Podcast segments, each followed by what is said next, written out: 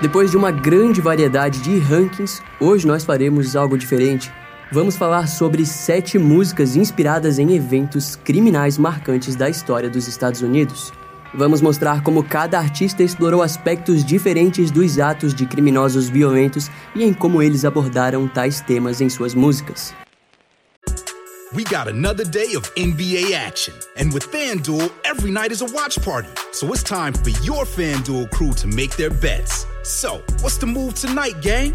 You know that new customers who bet $5 get $200 back in bonus bets if you win. Woohoo! We're heating up, fam. Bet all the stars with all your friends and make every moment more only on FanDuel. New customers bet $5, get $200 back in bonus bets if you win. Make every moment more with FanDuel. It goes down in the DM. It go down. It go down in the DM. 21 plus and present in Virginia. First online real money wager only. $10 first deposit required. Bonus issued is non-withdrawable bonus vest that expires seven days after receipt. See full terms at fanduel.com slash sportsbook. Gambling problem? Call 1-800-GAMBLER.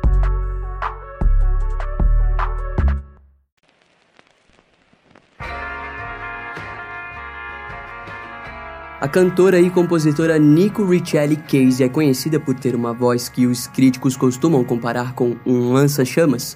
O tom poderoso da voz de Nico fez dela uma das cantoras mais aclamadas dentro da música country, folk, pop e indie rock. Mas antes de se tornar uma cantora de renome, Nico precisou passar por vários locais. No ano de 1994, ela se mudou para a cidade de Vancouver, no Canadá, onde frequentou o Instituto de Arte e Design Emily Carr. Naquele período, Nico começou a atuar como baterista de várias bandas punk locais. Muitas mulheres queriam tocar música porque eram inspiradas, porque era uma época incrivelmente boa para a música do Noroeste. Haviam muitos clubes, muitas bandas, muitas pessoas passando, muitas coisas de todas as idades. Foi um momento muito emocionante para viver lá. Disse Nico em uma entrevista. Conforme a artista se tornou mais madura dentro do mundo da música, ela logo acabou sendo considerada uma figura importante dentro da música canadense. No entanto, foi somente em 1997 que ela deixou o Canadá para abraçar o country da cidade de Seattle, nos Estados Unidos. E foi lá que Nico se deparou com uma triste realidade. Ao longo dos anos de 1980 e 1990, o assassino do Green River assolou toda a região de Seattle, Tacoma e do condado sul de King. Em sua maioria, as vítimas eram profissionais do sexo em situações vulneráveis. Quando Nico chegou em Seattle, o número de vítimas já chegava na casa dos 40. Aquele período de sua vida a marcaria para sempre, até que no dia 30 de novembro de 2001, o criminoso foi finalmente preso e identificado como Gary Ridway. Pouco tempo depois da sua prisão, Nico escreveria sobre os crimes de Gary. Através das suas memórias, Nico relatou que, em sua juventude, tudo o que ela sabia sobre aquelas mulheres assassinadas era devido às dezenas de fotos dos seus rostos publicados nos jornais. Diante disso, ela entendia que todas aquelas garotas eram como ela, algumas até tinham sua idade. Para Nico, presenciar aquilo a fez questionar sobre como era viver com um monstro nas sombras. No ano de 2002, Nico escreveu a música Deep Red Bells, que podemos traduzir para sinos vermelhos profundos.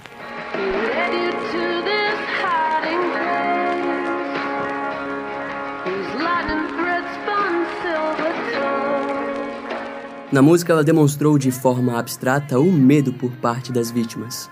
Além de apresentar um mundo sombrio desconhecido nas margens do Green River e dos bosques de Seattle e Tacoma. Em um trecho traduzido é dito: Ela perdeu de vista o viaduto, mas a luz do dia não vai lembrar disso, quando folhas salpicadas se erguem em volta de seus ossos. Quem se deu o trabalho de dobrar suas roupas e sacudiu o Vale da Sombra? Nico conseguiu trazer uma atmosfera sombria e desconhecida da mente do criminoso, algo que, sem dúvida, pode ser feito de forma perfeita através da música. O trecho mais impactante e que finaliza essa viagem diz: Quem deixou de sofrer muito por você, sua alma vaga como um velho saco de papel, passando por terrenos vazios e sepulturas precoces. Todos aqueles como você que perderam seu caminho, assassinados na interestadual enquanto os sinos vermelhos soaram como trovões. De acordo com a confissão de Gary, as profissionais do sexo eram seus alvos devido ao fato de serem fáceis de pegar e por simplesmente odiá-las. Após confessar e mostrar todos os locais onde havia enterrado suas vítimas, ele disse que cometer homicídios era como uma profissão. Gary explicou que costumava mostrar a foto do seu filho para ganhar a confiança das mulheres e depois as levava para uma área onde durante o sexo envolvia o seu braço ao redor do seu pescoço. Sua assinatura era o estrangulamento manual. Mais tarde, Gary foi acusado de 49 assassinatos, mas confessaria cerca de 71 vítimas. No dia 18 de dezembro de 2003, o assassino em série foi condenado em 48 sentenças de prisão perpétua sem possibilidade de condicional. Além disso, recebeu 10 anos por cada adulteração de evidências, contando assim mais 480 anos em sua sentença final. Em meados de 1968, Keith Richards e Mick Jagger do The Rolling Stones passaram suas férias na cidade de Positano, na Itália. A beleza sem precedentes da cidade normalmente inspiraria uma pessoa de diversas formas, mas foi em meio à beleza de Positano que os dois escreveram uma música sombria sobre o caminhante da meia-noite, que salta como uma orgulhosa pantera negra.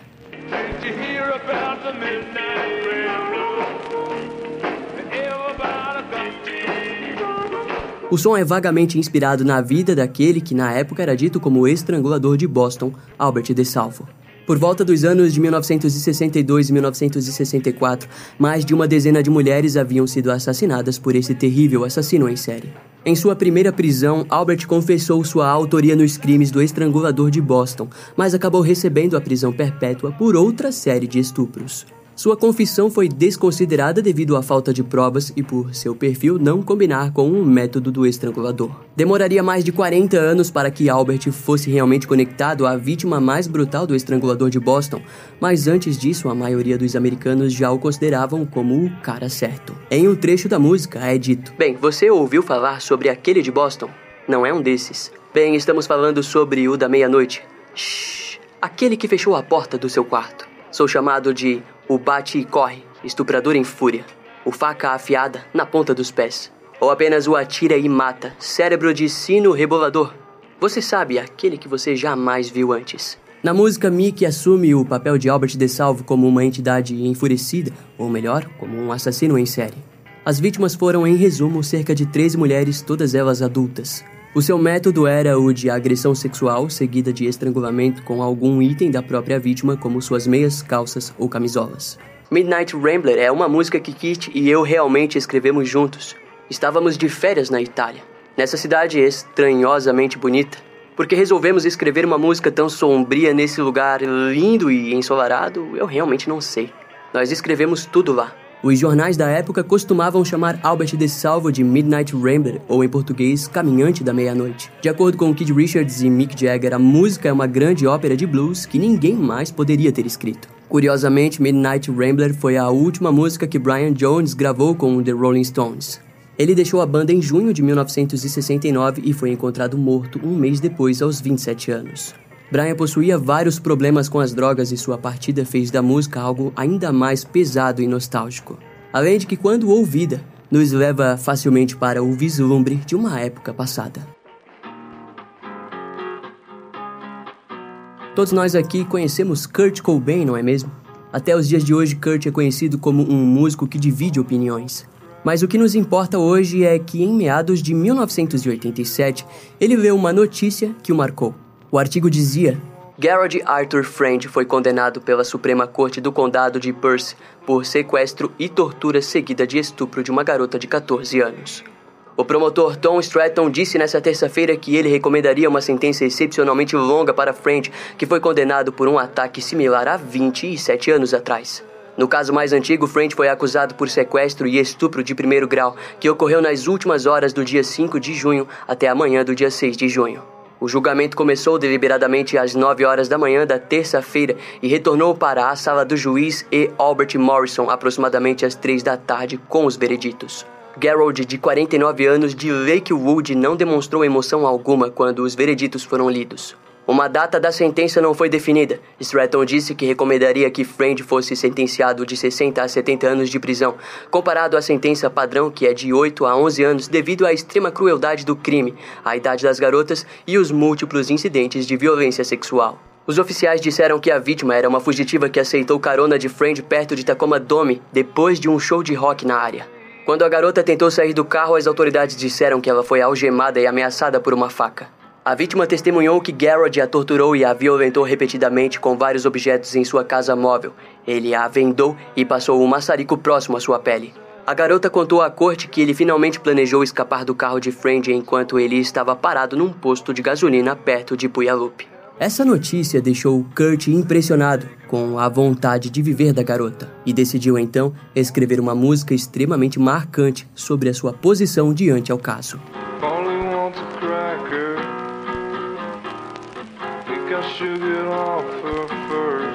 A música foi lançada no álbum Nevermind de 1991 e nela Kurt relatou o ponto de vista do criminoso. Na letra ele escreveu Polly wants a cracker, que significa Polly quer um biscoito. No entanto, Polly é uma referência ao nome Pauli, que normalmente era dado a papagaios, assim como louro no Brasil. Sua versão dos acontecimentos remete à vítima Polly aprisionada como um papagaio.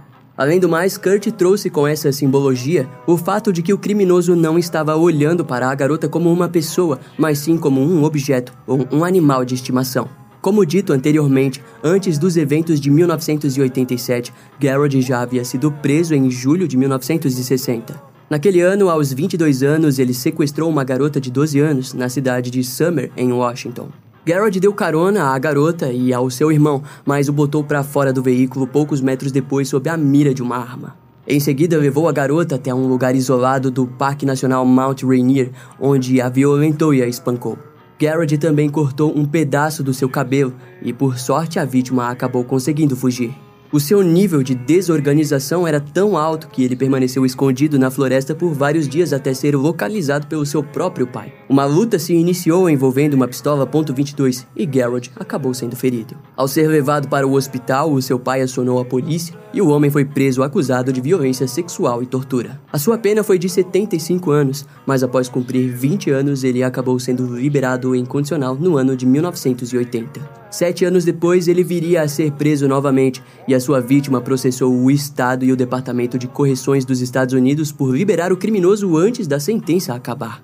A falta de atenção fez com que Garrett voltasse a cometer um crime hediondo, que marcaria a vida daquela garota para sempre. Na época, Kurt Cobain foi um dos primeiros a se posicionar em referência a questões sociais. A música Polly é uma denúncia ao estupro e traz consigo conceitos que vemos muito aqui no canal em referência à mente do perpetrador. Em um trecho traduzido, Kurt escreveu: Deixe-me cortar suas asas sujas, deixe-me dar uma volta, corte-se. Quer ajuda? Satisfaça-me. De acordo com Kurt, ele disse que talvez o criminoso estivesse vendo a garota como um anjo. No decorrer da letra, ele não pega leve ao adentrar na mente de Gerald. Alguns anos depois, Kurt disse durante uma entrevista que, em sua época de escola, ele se identificava com as garotas. Em outras palavras, ele preferia ficar próximo a elas e sentia que não eram tratadas com respeito apenas pelo fato de serem mulheres. Em um ranking feito pela revista Rolling Stone sobre a música Polly, foi escrito o seguinte: Embora certamente não seja uma canção de protesto, ela habilmente se aprofunda na mente de um doente e é um exemplo das profundezas pensativas que Kurt Cobain estava disposto a sondar. Sem dúvidas, uma das músicas indie mais aclamadas e lembradas é Pumped Up Kicks, do Foster the People, lançada em 2010.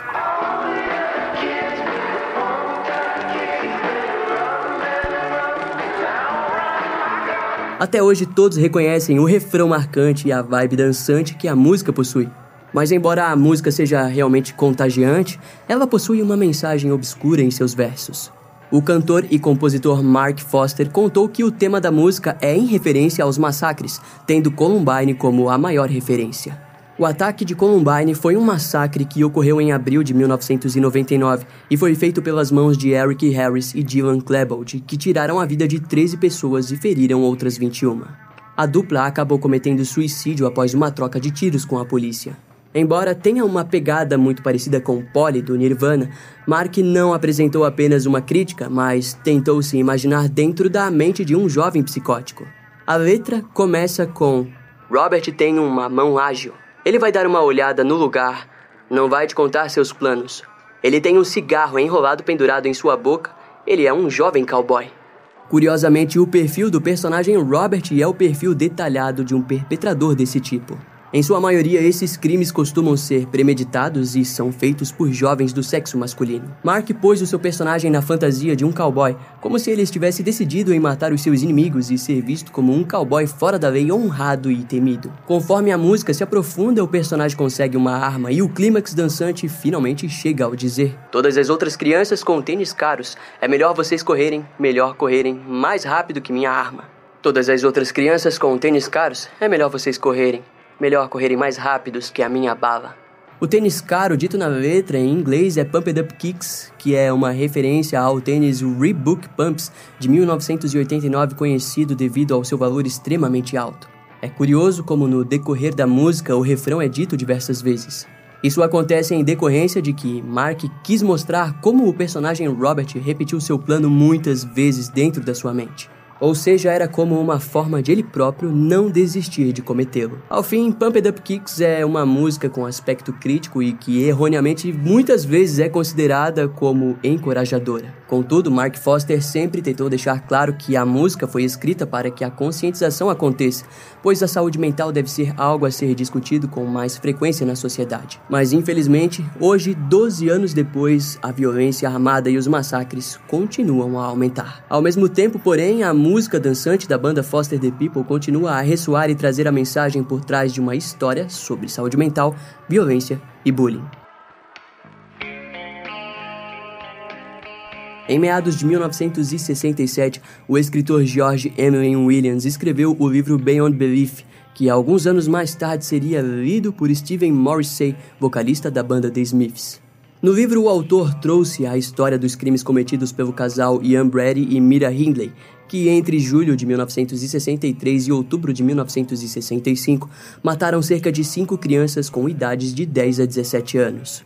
Sendo as vítimas Pauline Reid, John Kilbridge, Keith Bennett, Leslie Ann Downey e Edward Evans. No livro, Keith e Pauline não eram mencionadas, pois elas só seriam conectadas aos criminosos no ano de 1985, cerca de 20 anos após suas prisões por três assassinatos. Assim, um ano antes, os The Smiths lançaram a música Suffer Little Children, do álbum The Smiths.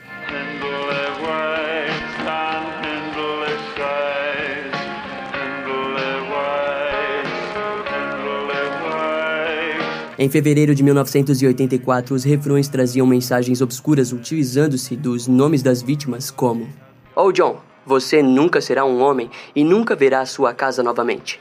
Leslie Ann com o seu belo colar de contas brancas. Edward, vê essas luzes sedutoras? Essa será a sua última noite. Quando a música tocou no rádio, os familiares das crianças lutaram para que a música fosse retirada do ar. Além do mais, a fotografia de Viv Nicholson usada na capa do álbum foi dita como uma clara referência a Mira Hindley. Em resposta, a música foi retirada, mas mais tarde, Anne West, mãe de Leslie Ann Downey, se tornou amiga de Steven Morrissey e entendeu que o objetivo deles era bom. Ian e Mira permaneceram eternizados na história criminal devido ao nível alto de frieza que tiveram ao cometer os seus crimes. Em 1985, depois de confessarem os dois assassinatos adicionais, eles foram levados até os locais onde os corpos foram enterrados e se apresentaram totalmente indiferentes. Na época, Mira foi descrita como a mulher mais malvada da Grã-Bretanha. No ano de 2002, ela acabou morrendo na prisão aos 60 anos. De acordo com Mira, ela só havia matado aquelas crianças por conta do grau altíssimo de persuasão de Ian Brady. Em poucos meses, ele me convenceu de que Deus não existia. Ele poderia ter me dito que a Terra era plana, a Lua era feita de queijo verde e o Sol nascia no oeste. Eu teria acreditado nele. Tal era o seu poder de persuasão, disse ela.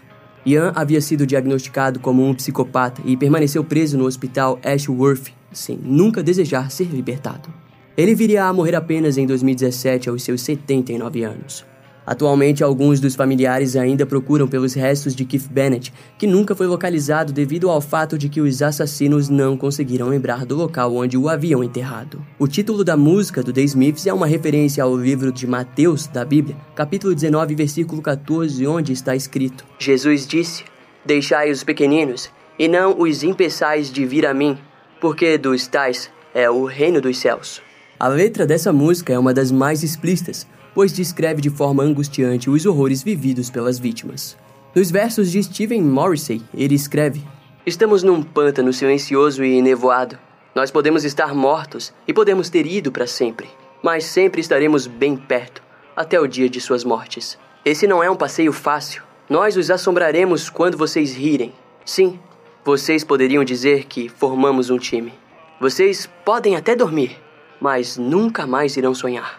O verso remete ao lado de que as vítimas jamais irão deixar seus assassinos descansar, embora seja comum vermos que a ausência de remorso é algo bem nítido nesses criminosos. Ao fim, Steven, acima de tudo, trouxe um tributo aos familiares e às vítimas, pois naquela época que os crimes aconteceram, ele mesmo era uma criança como elas. Além do mais, ele havia nascido na mesma região que todas as cinco vítimas e sentia que de certa forma possuía uma ligação com elas.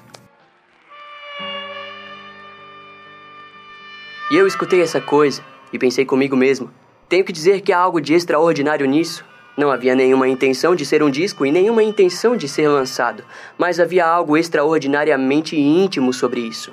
Disse o guitarrista Steve Van Zandt, em referência à música do seu amigo Bruce Springsteen. Em meados de abril de 1982, Bruce levou a demo consigo até o estúdio onde trabalharia em cima do álbum Nebraska. No álbum, uma demo em específico chamada Stark Weather chamou muita atenção de todos os presentes. Bruce a produziu em sua própria residência e contou com a ajuda de um gravador, de uma gaita e um violão.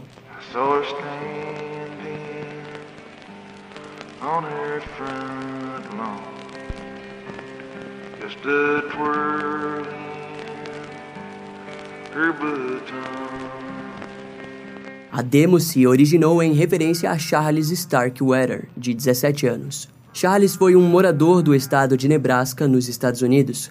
A sua história girou em torno de solidão, violência e de sua alma cowboy, que é frequentemente dita devido ao seu vício na figura de James Dean, o jovem rebelde mais famoso dos Estados Unidos. Assim como muitas histórias, a dele se iniciava por conta do amor. Charles havia se apaixonado por Carol Ann, de 13 anos.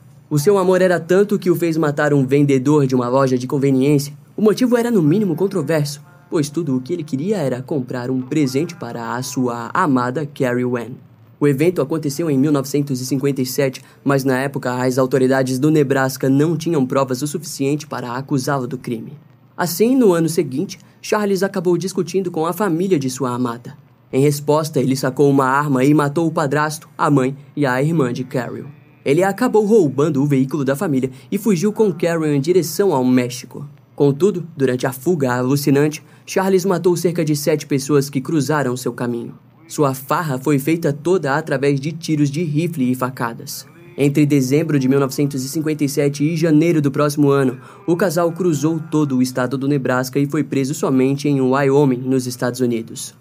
A sua sentença foi mais do que óbvia, e no dia 25 de junho de 1959, Charles Starkweather foi executado na cadeira elétrica da penitenciária do estado do Nebraska. Já Carly Ann recebeu a prisão perpétua com possibilidade de liberdade condicional após 20 anos. A garota acabou sendo liberada em 1976. Anos mais tarde, Bruce tentou entender o sentimento de desconexão, inferioridade e complexidade que a mente de Charles Starkweather apresentava. Depois que a demo foi considerada inexplicável, Bruce e seus produtores escolheram não mudar nada em sua versão demo e apenas alternaram o nome de Starkweather para Nebraska, carregando assim o título do álbum. Em vários versos, a letra da música apresenta uma selvageria genuína, como visto nesse trecho. Eles declararam que não mereço mais viver. Disseram que num grande vazio minha alma seria lançada. Eles queriam saber por que eu fiz o que fiz. Bom, Senhor, só acho que há muita maldade nesse mundo.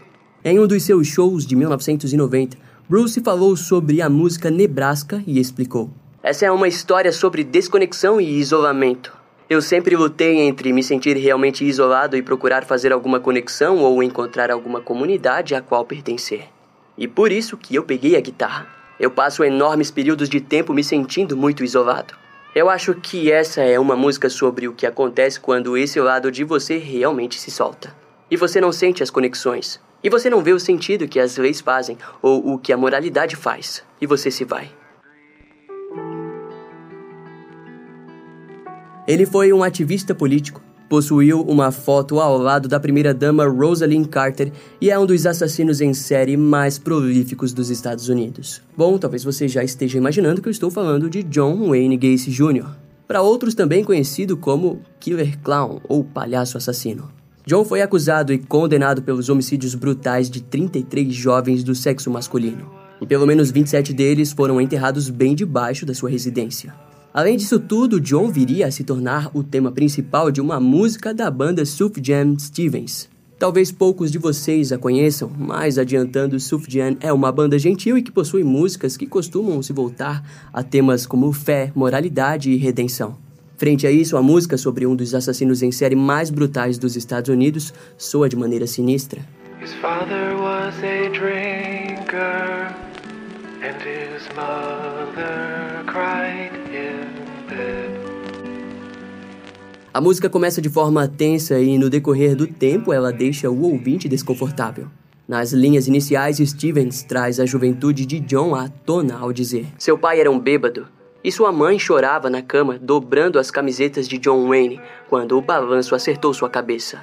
Em primeira parte, John é apresentado como o filho de um casal disfuncional, mas logo é apresentado em uma essência obscura.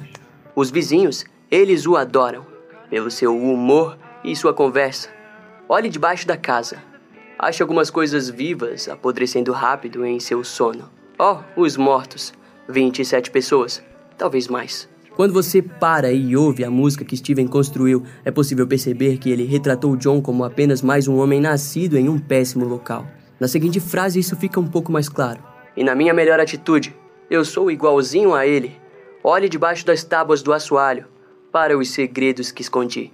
De forma não literal, Steven nos mostra que às vezes é possível crermos que exista algo muito sutil que impede pessoas normais de cometer atos impulsivos e violentos. Afinal, é praticamente impossível reconhecer um assassino em série em meio a uma multidão. Ao mesmo tempo, Steven traz a ideia de que em grande parte somos todos essencialmente a mesma coisa. Como dito em outros dos nossos vídeos, o criminoso violento não é um monstro. Ele é, na verdade, um homem.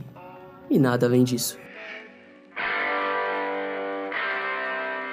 Eu sei que eu prometi sete músicas aqui no vídeo, mas vai ter um negócio extra aqui. Então, bora lá. E se eu te falar que o perseguidor noturno amava o bom e velho rock and roll? Exatamente, Richard Ramirez, normalmente chamado de Night Stalker, amava ACDC. Invertemos as coisas nesse caso extra ao mostrar como a música preferida de Richard tinha uma similaridade enorme com os seus atos grotescos. No caso, a música foi feita antes e aí depois os crimes foram feitos. Talvez não seja novidade para muitos, mas em meados de 1980, Los Angeles se tornou o cenário brutal para Richard Ramirez tirar 16 vidas inocentes. Através de um modus operandi e de uma assinatura monstruosa, Richard invadia residências de forma aleatória e sentenciava suas vítimas em mortes horríveis. Não importava a idade, desde idosos a jovens, todos os tipos seriam vítimas do perseguidor noturno.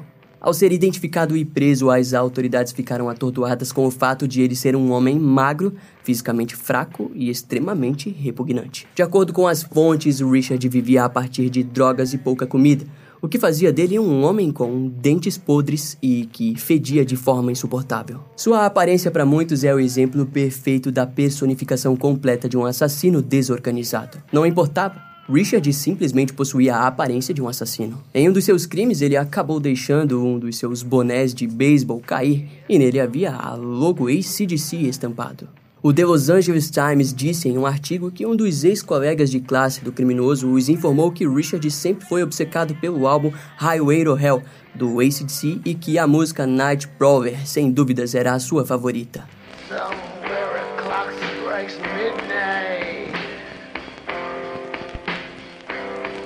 Em sua letra, é possível ver o verso. Foi aquele barulho na sua janela, ou uma sombra na sua cortina?